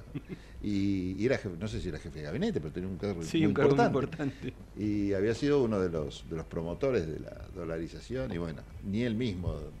Sí, además la estabilidad eh, Sí, sí, sí, ecuatoriana hace que maten candidatos a presidente también. No, También, sé, no sé si tendrá relación, pero... Sí, bueno, pero- no debe estar muy, muy lejos, la ¿no? La calidad, pobre- la calidad democrática de Ecuador con el dólar cambió mucho. Y tiene que ver esto con el empobrecimiento de la población, ¿no? Nosotros cuando hablamos del fenómeno del narcotráfico, si lo analizamos desde el punto de vista eh, exclusivo de seguridad o de hay que cerrar o no las fronteras, estás desconociendo el 80% del problema que tiene que ver con la pobreza, ¿no? La- los países más pobres es donde el narcotráfico mejor eh, pista de, de aterrizaje encuentra, porque claro, este, la verdad que encuentra gente desesperada que le sirve de mano, mano de obra para expandir sus, eh, sus actividades y bueno, una política corrupta, medios de comunicación corruptos también, que con la pobreza y las crisis económicas, por supuesto, encuentran en este, en, en este delito una forma de, bueno, de vivir. La verdad es esa. Así que bueno, no hay que descuidar estos temas.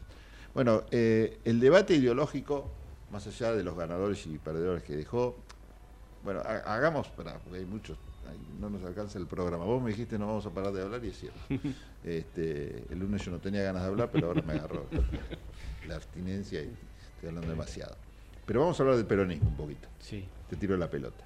Sí, el peronismo. La, la peor el- elección, vamos a decir esto, ¿no? La peor elección es el retorno de la democracia en términos cuantitativos del Frente Peronista. O sea, un datazo. Es un dato muy importante. Muy importante porque lo debilita, ¿no? Sí. Y lo pone en, una, en una discusión muy fuerte también. Yo creo que por suerte le dieron la interna a Grabois. Porque estaríamos hablando de que Massa habría rozado los 22 puntos, 21, 22, si, si no estuviera Grabois. Sí. Eso contuvo una cantidad de votos muy importante, dado el escenario, ¿no? Sí. En la provincia de Buenos Aires, ¿no? Porque Grabois en, la, en el interior no existió. No, por Pero supuesto, pero, Buenos Aires sí, claro, pero le aportó importante. dejarlo Sí, sí, mucho más cerca de lo que hubiera estado, porque pensemos en un escenario de masa con 20 puntos, creo que estaría bastante fuera de la discusión. Sí. Y, y Grabois eh, le permitió contener parte de eso. Ujú. Eh, Que no es menor, no es menor. Y te muestra dos cosas ese resultado, ¿no? Primero que Cristina es fuerte en la provincia de Buenos Aires y segundo que Cristina no existe en el resto del país. No. Hoy por hoy, con estos números, este, Grabois, bueno, por suerte o por desgracia para el kirchnerismo, demuestra esto, ¿no? Demuestra quién está adentro del esquema y quién este, juega este, claramente, porque en ese sentido la campaña fue muy clara, ¿no? Vamos a estar dentro de Unión por la Patria todos, los que voten a Grabois o los que voten a Massa. Así que tienen libertad para expresarse tranquilamente. Yo no sé si Cristina esperaba algo más o por lo menos esperaba dejar contundentemente claro que ese 8% la banca ella en la provincia de Buenos Aires, pero no hay voto kirchnerista que no haya ido a la, a la lista de Grabois. Yo no conozco a nadie que haya dicho en esta voto a Massa y después voto a Massa. No. El que vota a Massa, votó a Massa. Sí. Esos son votos de Massa. Sí, sí. De Massa, del peronismo del interior, Sí, sí. de- no sé cómo llamarlo. Pero ahí no había votos a Cristina. Los votos de Cristina fueron el 8% de Grabois. No, y en parte de Kisilov, con el que hubo un Ah, bueno. importante corte de boleta. Bueno, Cosa que sorprende. está bien. Está bien. En parte Eh, Kicillof, sí. Votaron más a Kisilov que a la lista de diputados y senadores. Todo un dato eso también. Y sí, todo un dato en la, in- en la interna esta, ¿no? En Porque se posiciona bien Kisilov. Claro, se posiciona bien Kisilov. Y el- decíamos fuera de micrófono que el que se posicionaba bien también para la general es, es eh, Leandro Santoro en la ciudad de Buenos Aires, ¿no? de Buenos Aires. Arriesgábamos a, a decir que quizás haga en las generales la mejor elección del peronismo eh, de su historia en la ciudad. Sí. Eh, lo cual era para algunos peronistas de paladar negro debe ser una paradoja, ¿no? Que un radical, como ellos lo presentan a la hora de, de desacreditarlo, gane, sea el que mejor resultado tenga, es más, mejor resultado que aquello, aquel en, en cuantitativamente seguro del de Herman González De Herman durante González. el menemismo, ¿no? Sí. Eh, interesante entonces seguir qué es lo que va a pasar con Santoro si este pronóstico se cumple, porque digo va a tener un capital importante, así como vos hablas de Kisilov, este, surgen nuevos liderazgos quizás adentro de esta, de esta agrupación peronista. ¿no? Que- Sí, que está- quedó, quedó a 300.000 votos de Jorge Macri. Es poco. Eh, es mucho, son muchos, pero no es tanto. Y para, aparte para el peronismo, digo. Y hay que ver cómo se comporta el electorado de Martín Lustó.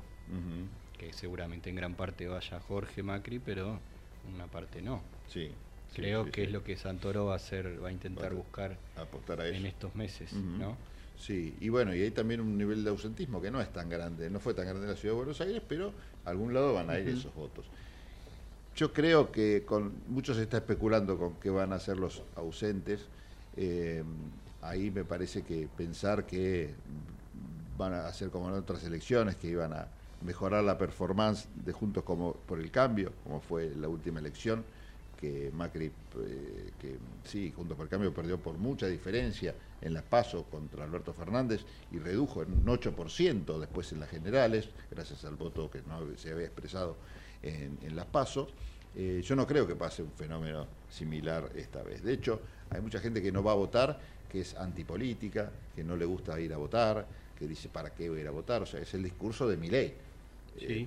pensemos que si esa gente va a votar con ese ánimo o con eso en la cabeza, es un voto casi cantado, te diría, a- para aumentar el caudal de, de Milei. Y yo creo que el voto de Milei es muy, va a ser muy, muy fiel, va a volver a votar a Milei, va a ser muy difícil que Patricia Bullrich pueda convencerlos de, otras de otra cosa o, u otro partido.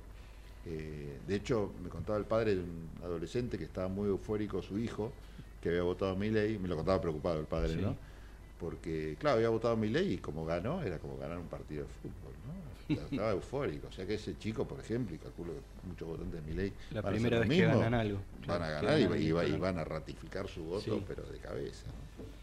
¿Con qué discurso ha llegado Milei a esos chicos usuarios de TikTok? ¿no? Es preocupante. a mí me preocupan más, más que los chicos los padres. ¿Los padres que votan a Milei? No, los padres de esos chicos. ¿Por qué te preocupan los padres? Porque eh, en mi casa, no sé si en la tuya, eh, había debate. Y, si, y si yo tenía un comportamiento político o electoral que no se acercaba tanto al de mis padres, mis padres debatían conmigo.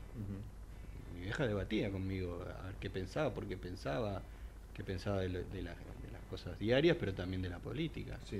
Eh, me parece que hay una desconexión, esto va más allá de la política, ¿no? O de, o de la, de la cuestión electoral. Hay una desconexión entre los padres y los hijos a la hora de discutir cosas o de charlar o de informarse y, y se retiran los padres de ejercer esa, Sí. esa cuestión docente que también tiene que ver con la política, ¿no? que, que eso es otro tema que algún día podríamos hablar, el ejercicio docente de la política, de explicar. Eh, y me parece que los chicos decidieron votar a mi ley y nadie les dijo, bueno, pero ¿por qué votas a mi ley? Esto es, por supuesto, no tengo estadísticas, ¿no? No, no, pero, me parece que hay un comportamiento que uno di- distingue en algunos ámbitos en los que esa ausencia significa también no, no cuestionar o no ver que, por qué, por qué deciden determinadas cosas. Después uno puede hacer análisis sobre por qué los chicos tomaron esa decisión, pero no hay un debate sobre ellos, no hay un cuestionamiento a eso, no hay un, bueno, eh, ¿qué qué pensás de las propuestas? ¿Por qué lo votaste?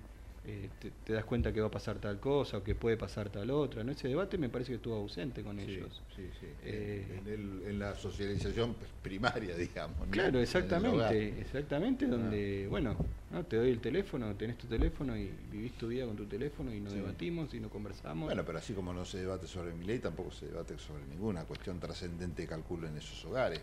¿no? Por eso decía que, que- que iba más allá de la política. elección. digamos, pero que también es un dato que influye.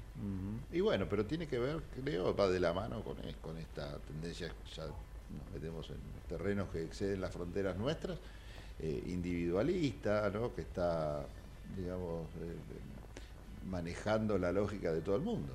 El individualismo, el no pensar en Mm. lo que tus acciones le pueden generar a otros, sino solamente buscar tu propio bienestar, satisfacción, no ser solidario. Esto pasa en todo el mundo. Y si pasa en, la unidad mínima, que es lo que te pasa a vos, bueno, extendelo a tu familia, que también es una unidad pequeña donde realmente se, se entienden todos de todos.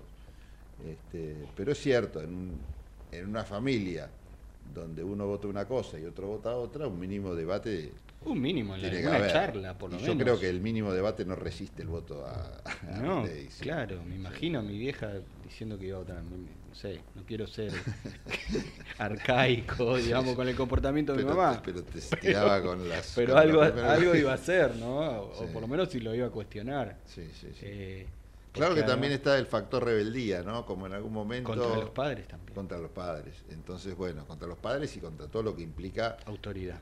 Autoridad, claro, y status quo.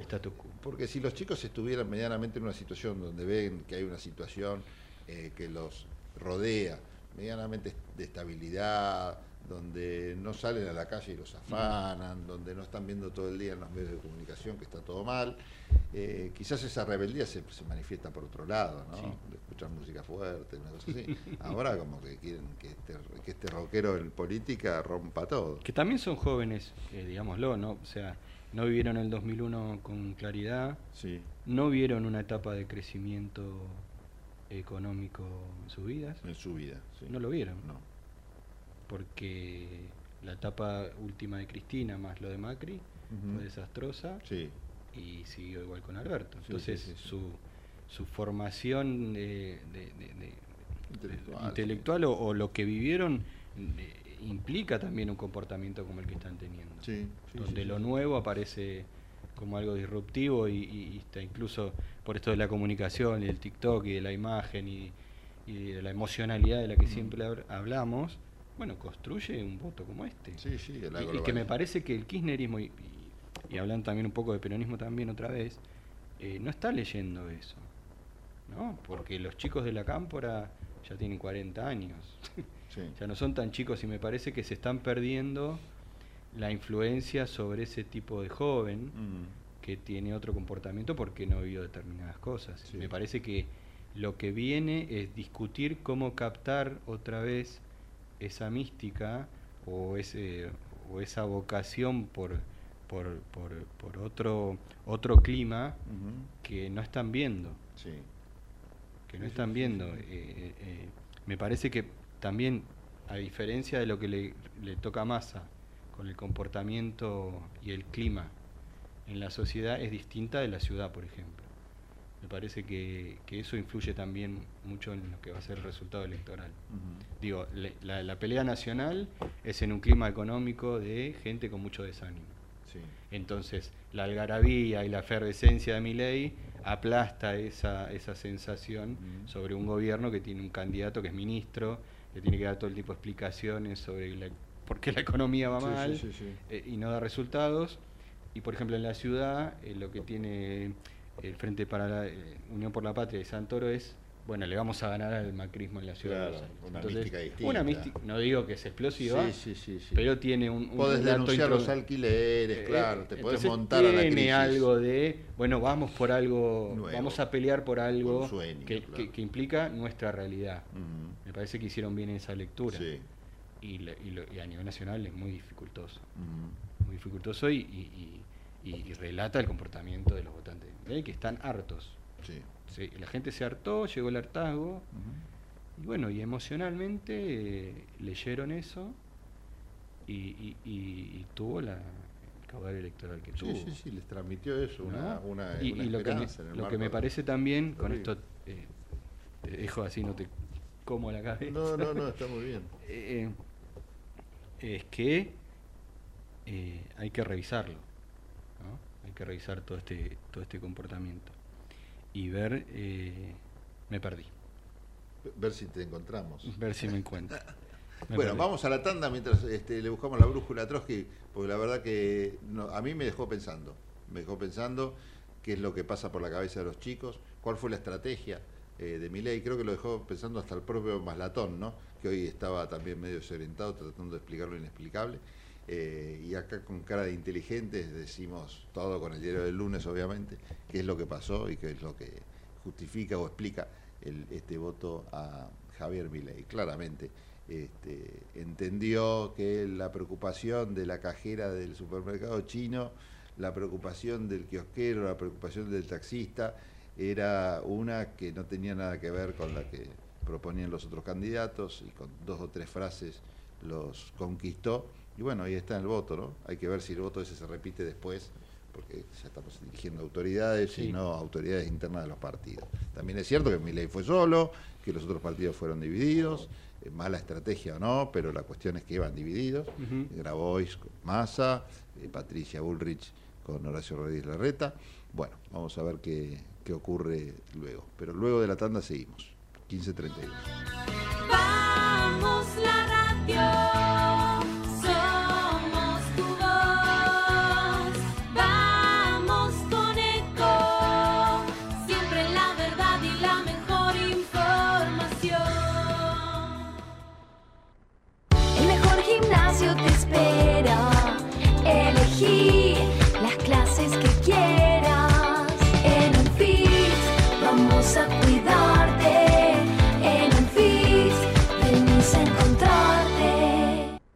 En la ciudad podés hacer cualquier denuncia llamando al 911. Es más rápido, simple y no tenés que ir a la comisaría. Conoce todo en buenosaires.gov.ar barra seguridad. Brazos abiertos. Buenos Aires Ciudad. ¿Sabías que un rico y auténtico sabor de un gran espresso ya no se encuentra solo en las cafeterías gourmet? Y además, con la línea de cafeteras Oster, la preparación de tus bebidas favoritas con café son tan ilimitadas como tu imaginación. Conoce todas las cafeteras disponibles para vos en www.osterargentina.com. Informate en ecomedios.com. Seguinos en Facebook. Ecomedios Live. Tendencias. Conté de testamento, conté de tenaz, conté de totalitario, conté de trampa, conté de tranquilidad, conté de tapujo, conté de títere, conté de taquilla, conté de tesón, conté de tumba, conté de tosudo, conté de transmitir, conté de trampa, conté de trascendente, conté de tedio, conté de tempestad. Eh, conté de tilo. Sí, sí. Para los que son manija. que les gusta tener el auto impecable. Este programa les recomienda Doctor Pulidora. ¿Querés vender tu auto y querés que se vea como nuevo? Doctor Pulidora. Esta gente sabe lo que hace. Doctor Pulidora. Intendente García Silva, 1138. Morón, pulido, abrillantado, tratamientos acrílicos y cerámicos, limpieza de tapizados. En Doctor Pulidora le dan cariño a tu auto, a tu moto, a tu camión. Y a tu persona, Doctor Pulidora. Intendente García Silva, 1138 en Morón. Búscanos en nuestras redes. En Instagram, Doctor Pulidora. este programa y todos los que los escuchan. Ya lo probamos. Probamos también. Capacitate de forma fácil y gratuita. Accede al Instituto Legislativo de Capacitación Permanente en legislatura.gov.ar. Legislatura porteña. Nos une la ciudad. ¿Sabías que el 50% de los residuos domiciliarios son orgánicos compostables? SEAMSE es la principal productora de compost de la Argentina y lo hace a partir de los residuos. Entérate más en www.seamse.gov.ar y en sus redes sociales. SEAMSE, Ingeniería ambiental. En la ciudad podés hacer cualquier denuncia llamando al 911. Es más rápido, simple y no tenés que ir a la comisaría. Conoce todo en buenosaires.gov.ar barra seguridad. Brazos abiertos. Buenos Aires Ciudad. La Universidad Nacional de La Matanza hace más de 30 años que está comprometida con la educación pública y gratuita. Más de 65.000 estudiantes, líder en el ranking de eficiencia educativa de Argentina. 70 carreras de grado, posgrado y pregrado. 18 disciplinas deportivas. 20.000 graduados y graduadas. Un cine teatro auditorio abierto a toda la comunidad con espectáculos para toda la familia. Galardonada con el Premio Conex como institución educativa más destacada de la década. La Universidad Nacional de La Matanza es tu universidad. Sigamos avanzando juntos en el camino a la excelencia.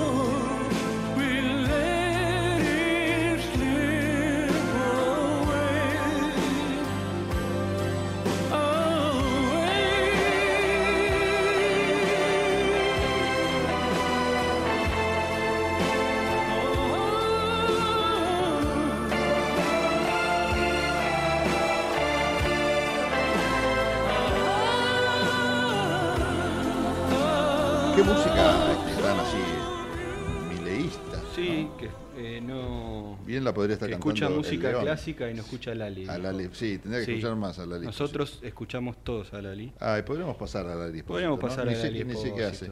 ¿Tenés a Lali Espósito por ahí a mano? Sí. ¿Algún Lali Espósito? No, a me dice. Javier, se niega. Pero tú hizo lindas declaraciones, No, hay Javi. que- hay que bancar a No, Lali no, pero la bancamos. Bueno, ahora mira, se me reveló. ¿Qué el- pasó? Hay rebelión en el control. Me encantó igual, me encantó. Sí, me lo, me lo tengo merecido. Me dicen a todos que sí, bueno, alguna vez me tenían que decir que no. Bueno, no pasamos Lali Espósito, pero la No. rebancamos a Lali Sí. por todo lo que dijo con este Porque con además su preocupación. aclaró, podría no decir nada. Tal cual. ¿no? Sería más cómodo. Sería más cómodo porque no, Sí.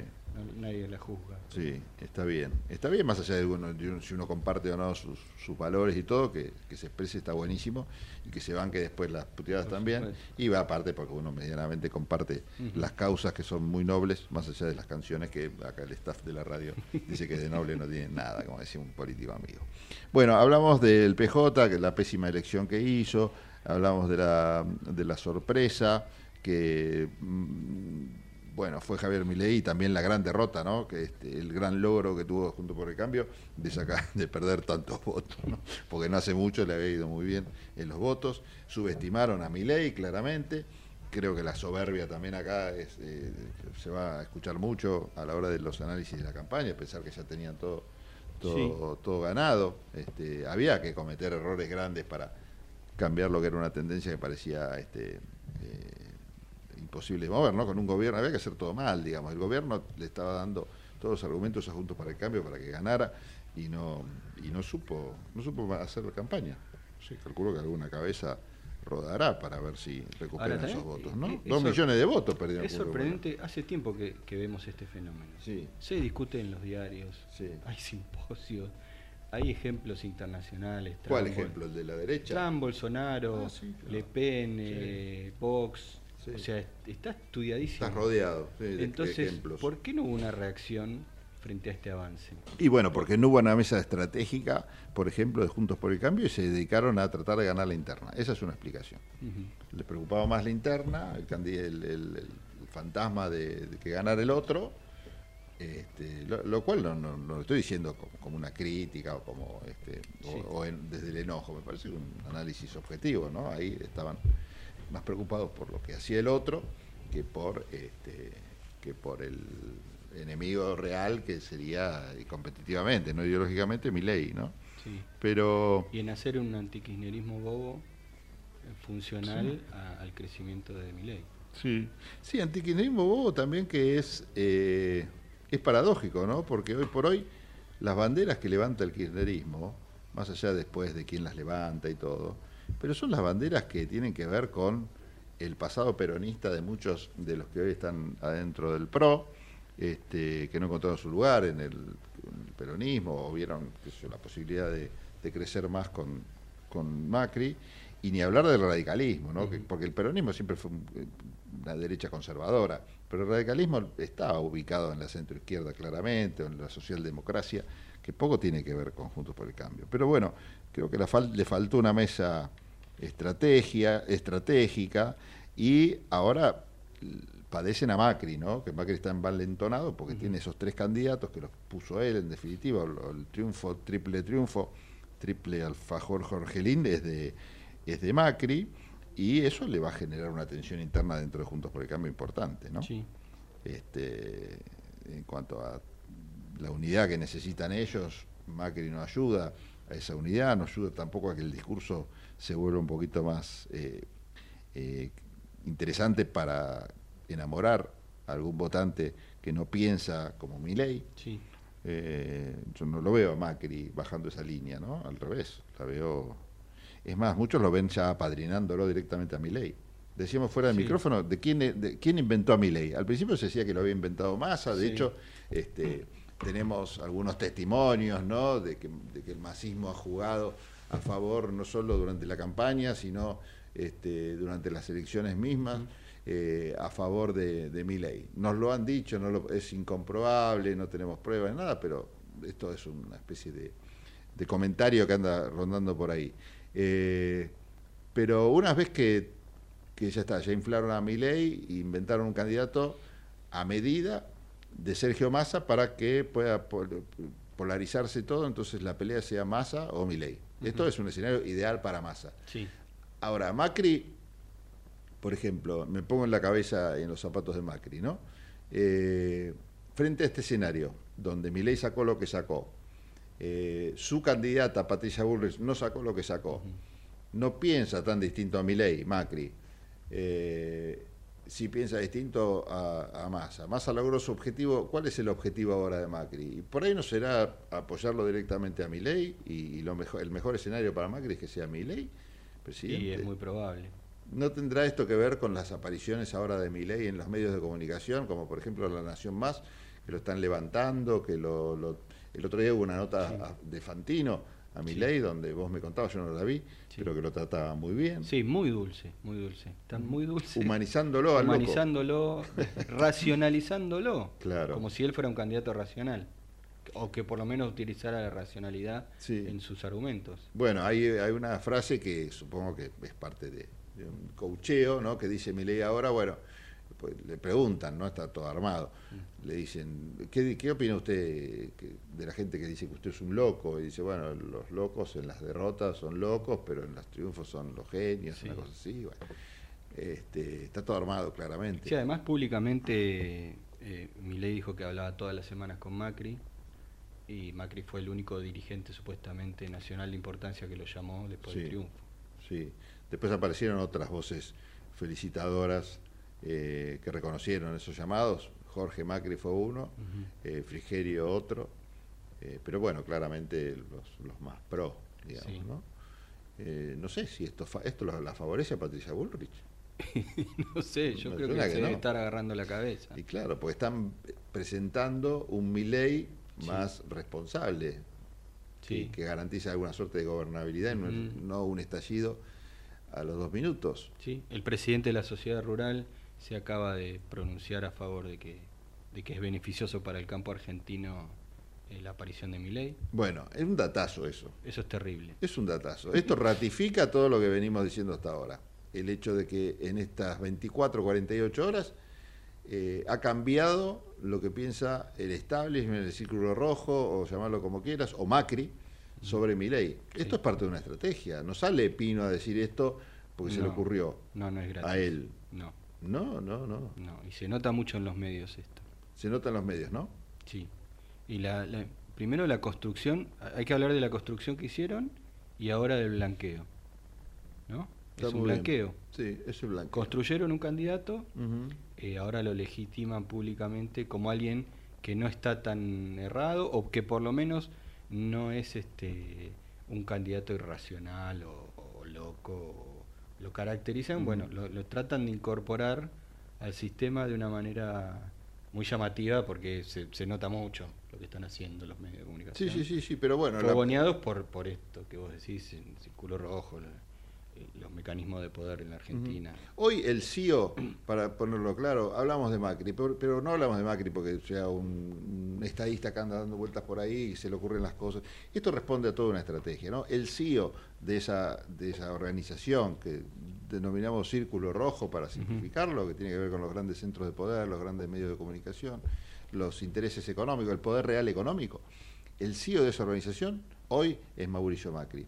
Eh, por eso, al principio, quizás, estoy pensando, no lo sé, se lo, se lo este, no es que se lo infló a, a Milei, pero eh, era, interesante, digamos, crear alguna, alguna fuerza de esa naturaleza. Después se lo desinfló este, y ahora se lo, se lo vuelve a inflar porque es funcional a este, a este círculo rojo. Quizás, es más, quizás la inflada inicial no fue del círculo rojo, sino que fue de masa, ayudado por los medios de comunicación, que también controla medios de comunicación.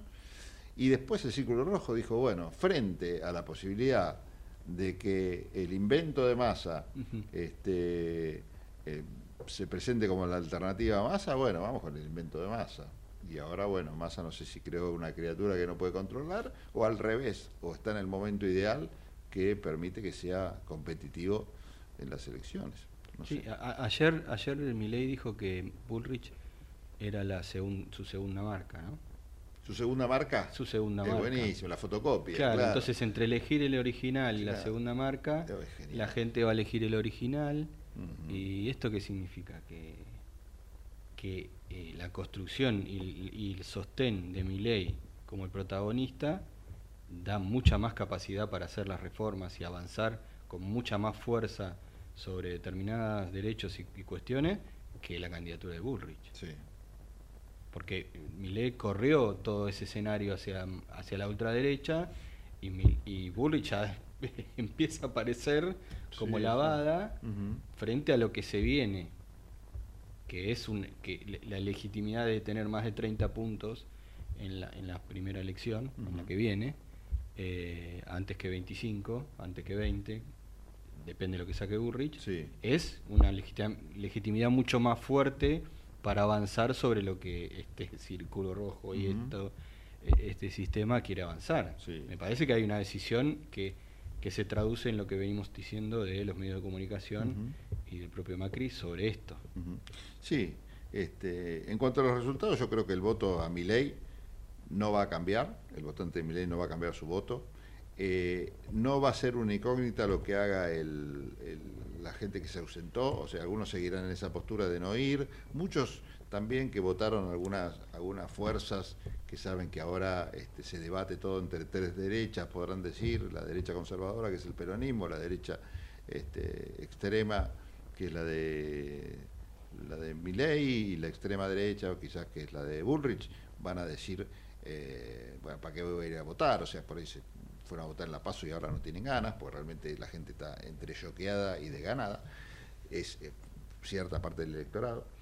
Este, entonces, yo creo que ese, ausentismo no va a cambiar demasiado las cosas. Lo que decíamos era mucha gente que no fue a votar en función de su eh, no ganas de participar y, de esta idea de la antipolítica. Eh, el voto, se- si va a votar, va a ir para mi ley, no va a ir ni blanco ni impugnar. Si va, si se mueve, va a ir para mi ley. O sea que mucho no va, a- no va a ser el cambio, me parece, en función de, de pensar qué van a hacer los que no fueron a votar. Este, la verdad que es, eh, es un escenario Sí, en donde además, si estos números más o menos se repiten, estaríamos hablando de 40 diputados nacionales y más o menos 7, 8 senadores para la fuerza de Milei. Sí. Y eso implicaría un- una que de, de darse este acuerdo político entre el PRO y Ujú. Milei, eh, significaría en la Cámara de Diputados y Senadores un caudal importantísimo. Importantísimo de votos. sí, para avanzar sí, sobre un montón de cosas. Sí, bueno, esto va a quedar en claro si es así, cuál es la identidad de Juntos por el Cambio. Exactamente. Eso no va, no, va, no va a haber vuelta, ahí está, está, está más claro, échale agua. Este, y un tema que no dijimos, que yo lo tenía anotado porque lo fuimos hablando así entre nosotros, es el papel de los gobernadores. Porque los gobernadores, y esto lo debe entusiasmar a Sergio Massa y hay que tenerlo en cuenta, los gobernadores eh, peronistas no jugaron en esta paso. No. movieron un dedo, porque no ponían nada en juego Claro. tampoco, ¿no? Estaban en algunos casos hasta enojados por las idas y vueltas, los tires de afloje entre Néstor y Alberto y Massa, pero recordemos que Massa llega, por lo menos esto es lo que dijo hasta Cristina Kirchner en público, llega por el pedido de los gobernadores a ser candidato a presidente. Y los gobernadores no jugaron en esta elección paso. La realidad es esa, porque si no hubieran movido alguna estructura, si no nos explica en provincias que son tradicionalmente peronistas, eh, por qué eh, no le hicieron fraude. No digo que estoy llamando a hagan fraude, muchachos, pero eh, en otros contextos no, no pasaba esto. O sea, si- jugaron a otra cosa. Jugaron o a que ganara Miguel, eh, Miguel, Milei, o a que ganara eh, Luis, Luis Milei, Luis Miguel. O a que gana, o a que o, o- bueno, o que votara la gente lo que, Sí. lo que tenía ganas. Porque y ahora van a jugar. La mayoría adelantó las elecciones. Además, claro. Entonces- sí, sí, que no le importaba nada. Entonces no les No van a poner importaba. plata, estructura, militancia para otra cosa. Ahora sí van, porque ahora están jugando espacios de poder que les interesa. Entonces, bueno, todo eso es un caudal de votos que no creo que el masismo desconozca que existe. Hay distritos donde eso va a cambiar. La ciudad de Buenos Aires no es uno de esos distritos, No. pero sí el resto del interior. Y hoy, mi ley, el triunfo no está en la ciudad de Buenos Aires, está en el, en el interior del país. No, en la ciudad ahí va a haber un cambio alrededor importante. del 15%. Ujú. Ahí va a ser un cambio importante. Yo creo que hay que poner el ojo justamente al interior y a qué va a hacer el aparato peronista este, para que Massa sea competitivo en la primera y, sea el ganador. Amplias chances, yo creo que, que amplias chances tiene Massa de ser presidente de la nación. Bueno, nos- con esta frase este, rotunda, contundente, contundente nos. Desconcertantes palabras, diría los Simpson. Nos vamos, los dejamos en la presencia estimada de alguien que llena nuestras almas de regocijo. No digo diariamente porque no estamos diariamente en contacto con él, pero sí semanalmente aquí en Tendencias, que es el gran pensador. Ahora voy a decir de quién se trata. Voy a saludar a Javier Martínez, a todo el staff de, de Tendencias, a Matías Rodríguez en cabeza de- del mismo y a José Venturín en la producción. Ahora sí me refiero a él, al gran Miguel Aldet. Nos reencontramos entonces en el próximo programa. Chau. A continuación, en Tendencias, escucharemos las reflexiones del argentino bonaerense Miguel Aldet. Ah, sí, ¿qué tal? Este, ¿qué tal mis amigos? ¿Cómo les va? ¿Qué dice? Eh, ¿Cómo están ustedes? ¿Qué tal Galeano? ¿Cómo anda? ¿Cómo está esa hermosa audiencia? Bueno, este, mm, nada, vio esas este, inquietudes, eh, yo que siempre traigo para iluminarlo, ¿no? ¿Sabe usted cuántos psicólogos se necesitan para cambiar una lamparita? Este, uno. Pero la lamparita tiene que querer cambiar.